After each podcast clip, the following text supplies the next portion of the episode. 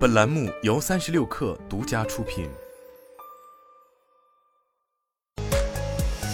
网络新商业领域全天最热消息，欢迎收听快讯不联播，我是金盛。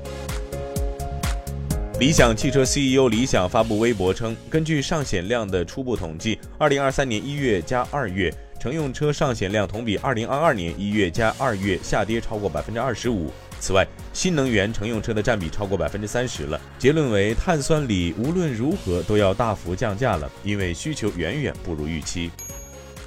中国国内首份名品箱包鉴定通用规范今天发布，该规范由闲鱼与浙江中检共同推动起草，是二手奢侈品箱包类目的首份团体标准。将为闲置交易标准化建设提供新的参考范本。同时，闲鱼发布了新版验货宝，升级后的验货宝可验证二手商品超一千八百万件，相比以往可验品牌数增长百分之一百四十，验货时效也将提升百分之两百，商品八小时内即可完成仓内验货。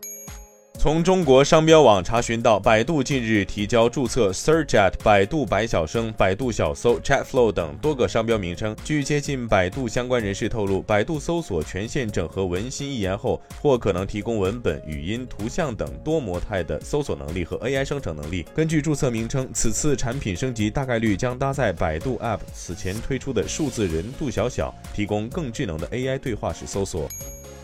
三十六氪获悉，科大讯飞接受机构调研时表示，二零二三年将正式发布软硬一体机器人产品，并在后续有序推出外骨骼机器人、家庭服务机器人等产品。讯飞超脑二零三零计划致力于真正让机器全方面感知人和环境，懂各行各业知识等。